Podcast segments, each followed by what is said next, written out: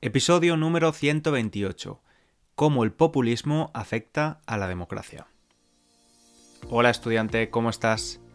Si es la primera vez que escuchas este podcast, mi nombre es César, soy profesor de español y en este podcast hablo de temas muy variados, con temas muy diferentes e intento que todos ellos sean interesantes y que te resulten atractivos para que puedas aprender español, mejorar tu español, ampliar tu vocabulario, pero también estar entretenido o entretenida y que además te den la oportunidad de, en estos minutos, poder quizás aprender algo nuevo. Clica en el botón de seguir para no perderte ningún episodio. También puedes usar la transcripción gratuita y las flashcards de vocabulario. Solo tienes que ir a la página web www www.spanishlanguagecoach.com. También te informo de que tengo otros dos podcasts más. Uno llamado Spanish for False Beginners, si eres más principiante, y otro llamado Advanced Spanish Podcast, si eres un estudiante de español más avanzado. Y bueno, la semana pasada no hubo episodio, fueron mis vacaciones de Semana Santa o de Pascua, pero ya hemos vuelto. Y hoy vamos a hablar del populismo. En España, el mes que viene, a finales del mes de mayo, son las elecciones autonómicas. Así que muchos españoles vamos a votar, vamos a ir a las urnas. La urna es donde metemos el voto dentro de un sobre, porque el voto es secreto. Y votamos a nuestros representantes autonómicos, porque sabes que España está dividida en autonomías. Hay diferentes comunidades autónomas y pues cada cuatro años más o menos votamos a nuestros representantes autonómicos y también si vivimos en un pueblo o en una ciudad, pues a los representantes políticos de ese pueblo o de esa ciudad. Aunque no vivas en España, creo que este tema puede ser interesante para ti porque al final la política forma parte de la vida de todas las personas. Y si vives en un país democrático también, como los españoles, votarás en algún momento. Y creo que puede ser interesante conocer el vocabulario de la política en español y también el tema central del episodio de hoy, que es el populismo. Un movimiento, una forma de hacer política que está en auge está en incremento para preocupación de muchas personas. Antes de definir el concepto de populismo, quiero leerte un resumen que he encontrado de los programas electorales de los cuatro partidos políticos más grandes que hay en España. Quiero que pienses si estos partidos suenan populistas con sus propuestas. Esto es un resumen de lo que ellos dicen o la idea más general de su programa que he encontrado en sus páginas web. Además, me voy a mojar un poco. Mojarse no solo significa estar cubierto de agua cuando vamos por la calle y está lloviendo. En este contexto significa hablar abiertamente de algo. Me voy a mojar y darte mi opinión personal sobre estos partidos y sus propuestas. El primero de los programas dice nuestro proyecto se resume en la defensa de España, de la familia y de la vida, en reducir el tamaño del Estado, garantizar la igualdad entre los españoles y expulsar al gobierno de tu vida privada. Este resumen pertenece al partido político Vox, que es un partido político calificado de extrema derecha, según los expertos, o de extrema necesidad, según los integrantes, los miembros de este partido y de sus partidarios. Me ha llamado la atención porque dos de las cosas que mencionan en este resumen de su programa, que son España, o la nación, la patria, y la familia, son también dos de los valores fundamentales del franquismo, la época anterior a la democracia en España. Para el régimen dictatorial, los valores fundamentales eran patria, Dios y familia. Lo único que falta en el programa de Vox es Dios, para tener exactamente los mismos valores que representaban al franquismo. Vox también ha sido calificado como un partido populista. Te adelanto que una de las claves para ser un buen populista es buscar un enemigo, buscar al culpable de todos los males de tu país. En el caso de Vox, los enemigos son los progres, un término despectivo para hablar de personas progresistas. Luego tenemos otro resumen del partido político Podemos, que es un partido de izquierda y también ha sido calificado de extrema izquierda por algunos analistas políticos. Es actualmente uno de los partidos que está en el gobierno de coalición. El programa de Podemos destaca que todavía hay una falta, hay una necesidad de cumplir con algunos de los derechos fundamentales en España. Derechos como el derecho a un trabajo digno, a una vivienda asequible, es decir, que puedas pagarla, derechos a una educación y sanidad pública y de calidad y también a unas pensiones suficientes. A diferencia de Vox, que nos habla de nación y familia, Podemos defiende el estado del bienestar, entendido como un sistema político y económico en el que el gobierno asume la responsabilidad de garantizar el bienestar social y económico de sus ciudadanos, ofreciéndoles servicios públicos y programas de protección social. Podemos también ha sido acusado de populista por hacer ofertas irresponsables, es decir, hacer promesas que suenan muy bien en papel, pero que no son realistas poner en práctica por falta de dinero, por falta de presupuesto. Además, al principio, antes de entrar en la coalición del gobierno actual, también tenían a un enemigo al que culpar, la casta política. Una casta es un grupo especial separado del resto. En los primeros años del partido usaban este término en su comunicación para convencer a la gente que la clase política que había estado gobernando el país no eran como ellos, eran la élite que solo buscaba sus propios beneficios. Y pasamos al siguiente partido, que es el Partido Popular, un partido de derechas o centro derecha que ha gobernado varias veces España desde el fin de la dictadura. Este partido muestra en su programa un compromiso firme con la honestidad y afirma que la garantía de la democracia es la responsabilidad. Este partido se compromete a mejorar la vida de las personas y a comenzar la reconstrucción económica, social e institucional. También habla de suscribir pactos de Estado en educación, sanidad y vivienda, es decir, pactos con otros partidos políticos. El Partido Popular se presenta como una alternativa real y serena frente a otras opciones que representan la continuidad de la política actual. He de decir que me gusta la comunicación que están usando. Las palabras que usan como honestidad, responsabilidad, real, serena, son palabras que a mí me provocan tranquilidad y me dan confianza. Hablan de ser diferentes y romper con el estado actual de la política de la crispación, de la tensión, y eso creo que puede apelar, puede llamar a muchas personas. Luego tenemos el Partido Socialista Obrero Español, más conocido por sus siglas PSOE.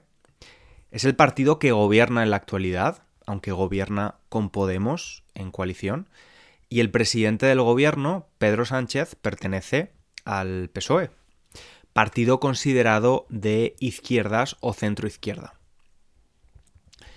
Como es el partido que está gobernando actualmente, pues se centra básicamente en decir o explicar todas las cosas que han hecho bien durante su gobierno, usando datos más o menos veraces y en evitar las cosas que ha hecho mal, obviamente. Hay otros partidos políticos que no he mencionado por ser más minoritarios.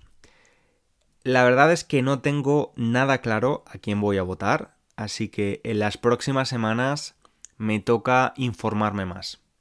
Por cierto, fíjate en esa expresión, me toca. Es una forma casual de decir que tenemos que hacer algo, que es nuestro turno. Por ejemplo, me toca lavar los platos esta semana.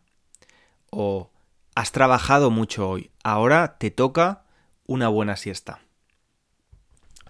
Ahora sí, vamos a empezar a ver qué es el populismo y lo primero que es importante decir es que no es una ideología. Ejemplos de ideología son el comunismo, el conservadurismo, el socialismo, el liberalismo o el anarquismo. El populismo, aunque también tenga el sufijo ismo, es un estilo de hacer política, en cualquier espectro de la política. Así que podemos encontrar miembros de la clase política conservadores y populistas, igual que socialistas que son populistas. Hay política populista en la izquierda y en la derecha. Es una forma de hacer política en la que los líderes buscan conectar directamente con las personas comunes, con el pueblo. Es importante entender la idea de quién es el pueblo. Para ello dividen a la sociedad en dos. El pueblo, todos los ciudadanos de bien, trabajadores, que solo buscan una vida mejor, y por otro lado, una élite que solo busca su propio beneficio. Los populistas dicen que representan los verdaderos intereses del pueblo, que ellos son el pueblo. Y en vez de basarse en ideas claras y definidas, lo que hacen estos líderes populistas es apelar, llamar a las emociones y sentimientos de las masas del pueblo. Ese pueblo que está un poco sin rumbo, sin destino, y que no ve una alternativa política fiable y que le guste. Estos partidos normalmente son los que prometen solucionar los problemas, problemas en muchas ocasiones complejos, y prometen solucionarlos de manera rápida y efectiva. Además, suelen tener un líder que se presenta como el defensor, el héroe de estas personas. Y aunque el populismo se puede manifestar de muchas formas, normalmente las más comunes son el rechazo, el decir no a la política tradicional y a los partidos establecidos. El establishment siempre es el enemigo. Es decir, quieren romper con el sistema, porque para ellos todo está mal, y solo ellos tienen la solución adecuada. Además, como he dicho, la figura del líder y la exaltación del líder, muy carismático normalmente, es muy importante. Además, este líder suele ser muy diferente al político tradicional, que normalmente es correcto y educado. Se comunica, habla como una persona común, habla como el pueblo. Y estos líderes populistas muchas veces son criticados también por su tendencia a crear divisiones, a polarizar a la sociedad. Y es que normalmente usan la retórica del miedo, quieren infundir miedo y lo utilizan siempre. Siempre buscan el conflicto, el miedo, la desconfianza hacia los otros, hacia los otros que no están con ellos. Y esto también puede promover cierta discriminación y un aumento de la intolerancia hacia determinados grupos que ellos no defienden. Con todo lo que te he dicho hasta ahora, puedes pensar que esto lo hacen más o menos todos los partidos políticos de cualquier ideología. Entonces, ¿cómo realmente podemos diferenciar los partidos o los políticos que utilizan el populismo como su estrategia fundamental? Pues es muy importante que en este estilo de hacer política se enfocan mucho en conectar emocionalmente con las masas, con las personas. La principal cosa que va a diferenciar a alguien populista de alguien que no lo es es que utilizan las emociones en lugar de centrarse en concretar soluciones reales a los problemas que esas personas tienen. Y nos puede parecer un poco extraño que las personas podamos caer tan fácilmente en este tipo de manipulación emocional, ¿no? Y no es que las personas atraídas por estos populistas no sean inteligentes, sino que hay determinados factores que hacen que sea mucho más fácil caer en las redes de un movimiento populista.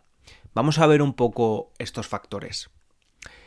En términos sociales, la desigualdad y la exclusión social crea cierto ambiente o sensación de descontento. Lo contrario a estar contento es estar descontento. También la desconfianza hacia la élite política, hacia la clase política y económica, la élite o la casta política, ¿no? También fenómenos globales como la globalización, los avances tecnológicos que provocan que algunas personas pierdan su trabajo, que haya una mayor precarización laboral, hace que ese sentimiento de inseguridad económica en muchos países pueda ser aprovechado por estos movimientos populistas. Y también en términos económicos, evidentemente cualquier crisis financiera, cualquier crisis económica, hace que las personas tengamos mayor desconfianza por los que han gestionado la economía de nuestro país, mayor desconfianza por los bancos, por las élites financieras, y cuando escuchamos que una persona culpabiliza a todos estos grupos, pues nos podemos sentir identificados con lo que estas personas piensan, porque también nosotros hemos pensado que ellos son el enemigo. Y por último, desde un punto de vista cultural, también tenemos hoy en día un aumento de la diversidad cultural, étnica, racial, y esto ha sido utilizado también por los populistas hablan muchísimo de que la identidad y la cultura de los pueblos nativos están amenazadas por la inmigración, por la globalización y pues se intentan buscar soluciones populistas a esto.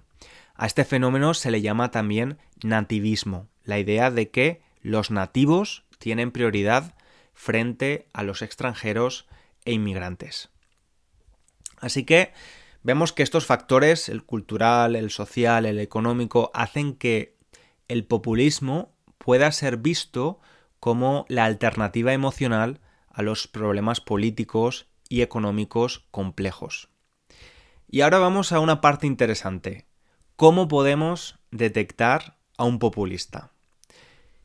Y a veces es muy claro, pero a veces es difícil porque usan en ocasiones técnicas retóricas que son muy efectivas para conectar emocionalmente con la gente.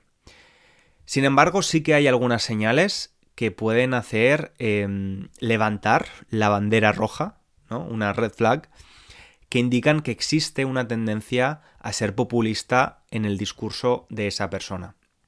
Por ejemplo, hacer promesas simplistas, como he dicho, soluciones sencillas a problemas complejos promesas que suenan demasiado buenas para ser verdad. Otra es la apelación emocional. Suelen apelar a las emociones de las personas en lugar de usar la lógica y la razón. También el discurso polarizador. Y otro es el desprecio por las instituciones democráticas. Los populistas muchas veces desprecian instituciones globales, mundiales, y los partidos políticos que están enfrente de ellos.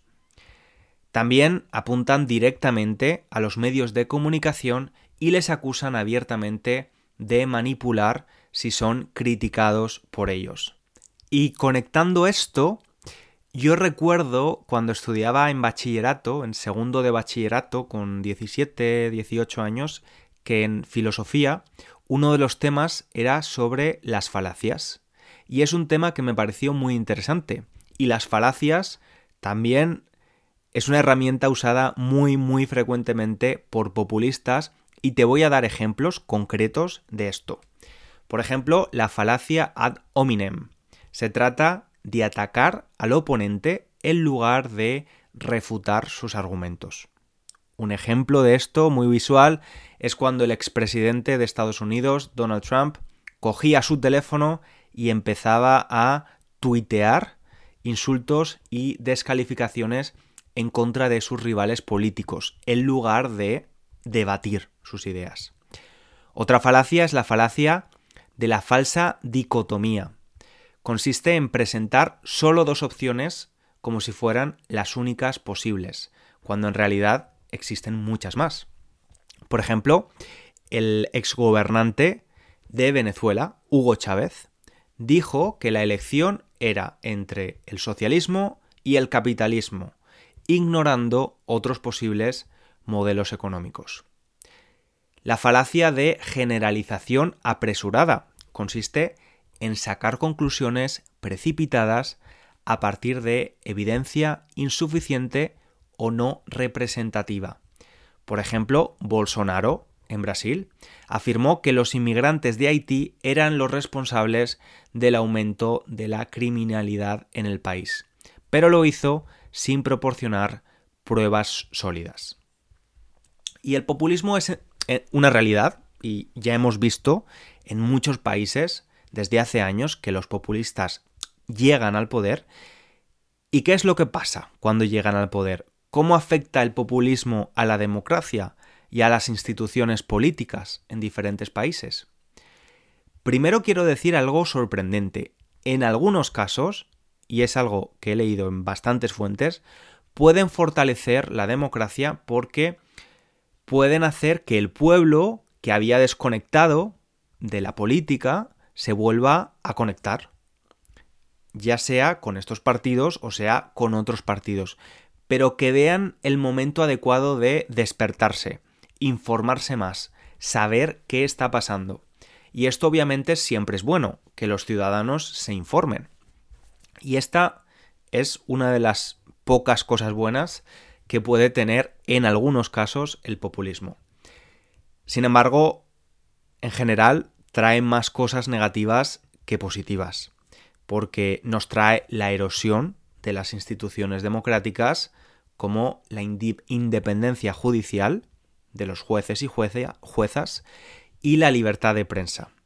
La independencia judicial y la libertad de prensa son dos pilares que protegen la democracia y los derechos individuales. La independencia judicial asegura que los jueces sean libres de tomar decisiones imparciales y sin interferencia política. Y la libertad de prensa garantiza que los medios de comunicación puedan informar sobre cuestiones importantes sin miedo a represalias, a posibles consecuencias. ¿Qué pasa? Pues que los líderes populistas a menudo intentan erosionar la independencia judicial y la libertad de prensa, porque estas instituciones pueden actuar como un freno, un bloqueo a su poder. Por ejemplo, un líder populista puede intentar colocar jueces afines en posiciones clave para asegurarse de que sus políticas no sean impugnadas por los tribunales. Del mismo modo, los líderes populistas pueden intentar controlar los medios de comunicación para limitar las críticas a sus políticas. Otro peligro a la democracia es la polarización, división en la sociedad, crean un ambiente político tóxico, frenando la capacidad de los partidos de llegar a pactos tan importantes. En España yo recuerdo estudiar los pactos después de la dictadura.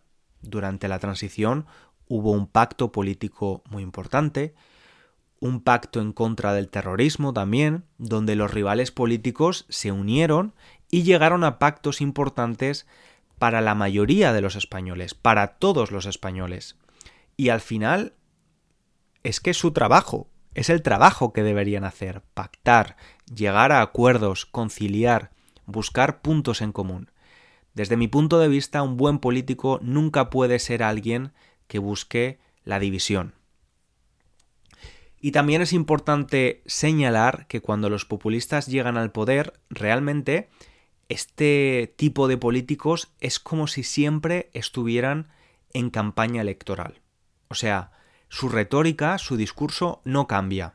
Llegan al poder usando la técnica de decir que la élite, los ricos, los progres, los comunistas son los, son los culpables de todo lo malo, son los enemigos, pero cuando llegan al poder, ¿a quién pueden culpar? Porque ahora son ellos los que tienen el poder. Bueno, Pues un buen populista siempre encuentra una cabeza de turco, scapegoat, alguien a quien culpar, porque los problemas no se han solucionado como ellos habían prometido, claro.